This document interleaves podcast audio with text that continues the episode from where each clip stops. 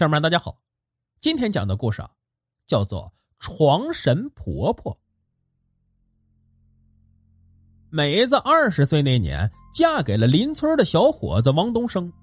刚结婚的时候，两口子感情不错。后来有了孩子，可从此麻烦事儿就多了。加上这柴米油盐酱醋茶，哪一样都需要花钱，日子过得本来就紧巴。可巧东升呢所在的工厂效益不好。已经连续好几个月没发工资了。这天晚上，美子抱着孩子，又坐在床头抱怨着东升不会挣钱、没本事。被媳妇数落一两次还行，总这么着，这东升就烦了。加上心情不好，又喝了点酒，东升把桌子一拍，指着媳妇说道：“你别他妈吵吵了，愿意过过，不愿意过滚蛋。”就这一句话，美子把孩子往床上一撂。直接哭着就从屋里跑了出来。这要是搁以前，东升早追出来了。可是这回美子在院子里停了一会儿，发现东升竟然没追。美子在院子里又站了一会儿，东升依然没追出来。他一生气，就跑到村东池塘边的那片树林子里去了，找了一棵大树，坐树底下就开始哭了。这三更半夜的，一个年轻女人在这河边树下哭啊，也是相当瘆人的。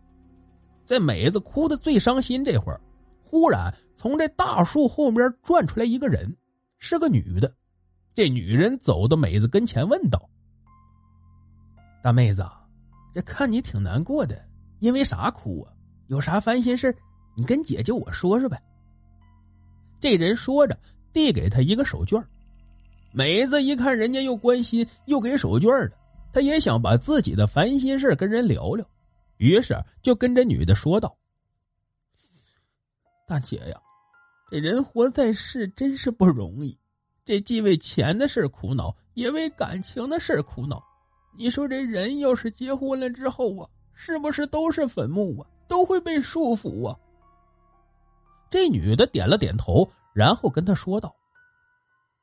妹子，像你们这年代啊，正是好时候，不像我们那年代。你看看我。女人说着，撩起袖子和裤腿。美子一看，这女的浑身青一块紫一块的。这女人接着说：“这是那个年代我男人打的。大姐，男人把你打成这样，你咋不报警呢？那咋不上妇联去告我？”美子吃惊的问：“这女人说，万一我告了，把我的男人送进大牢，那我可怎么活呀？”美子又问：“那他这么打你，你还这么在乎他呀？”这女人叹了一口气：“唉，梅子，我跟你说，你这个年代呀还好一些，在我们那个年代呀。”都讲究啊，离婚是最寒碜的，不管怎么着也得跟男人过下去。再说孩子也大了，你说真离了婚那多丢人呢。虽然打我，但是他疼我的时候也疼我。梅子，你听大姐劝几句，该回家回家，别这么想不开了。梅子听这女人说完之后，一想也是，东升对自己不错，工作也努力。工厂效益不好，那是大形势，也不是他能左右得了的。想到这儿啊，就跟这女人告辞，准备离开。就在美子准备离开的时候，那女人说：“妹子，我给你看点东西，等你看完之后啊，你就会醒悟我说的话了。看看就看看吧。”美子觉得这大姐也是好人，就见那个女的从身后拿出一根绳子来。绳子一头还有个圈儿，美子往这圈里一看，就见圈里啊是他跟东升刚结婚时候的景象。那时候的他呀，过得特别幸福。东升不让他洗衣服，不让他做饭，领着他逛街。就在这个时候，圈里的景象突然出现了一辆车，奔着东升就去了。美子本能的反应就是去推东升，可是他的脚步往前一跨，脖子就进了圈里面。这女的哈哈大笑了起来。一百年了，我都没找到替身，无法投胎。今天你终于来了，做了我的替身后，我就可以投胎了。这会儿美子才明白，原来这个大姐根本就不是活人，怪不得老说我们那个年代，我们那个年代的，她那个年代跟自己根本就不是一个年代。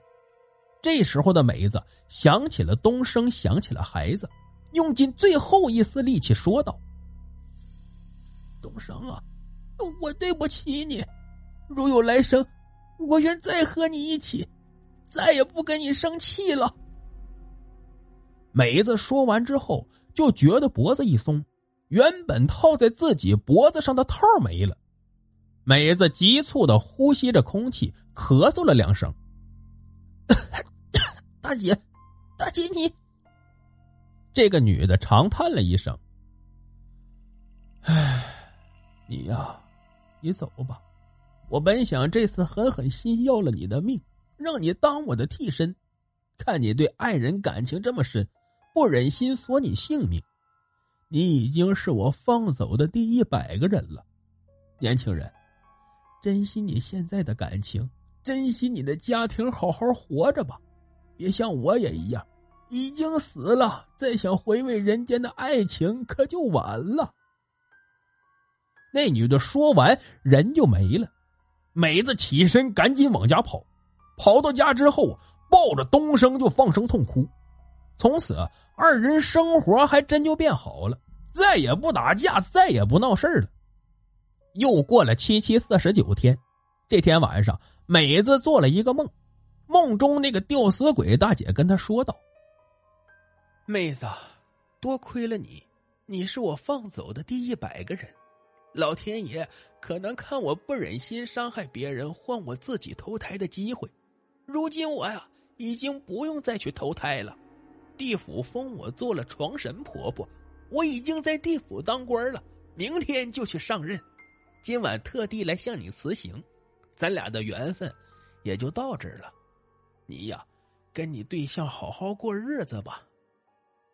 梅子听完，心里也替这个大姐高兴。好了，故事就讲到这儿。节目的最后啊，别忘了点赞、评论、转发，感谢您的收听。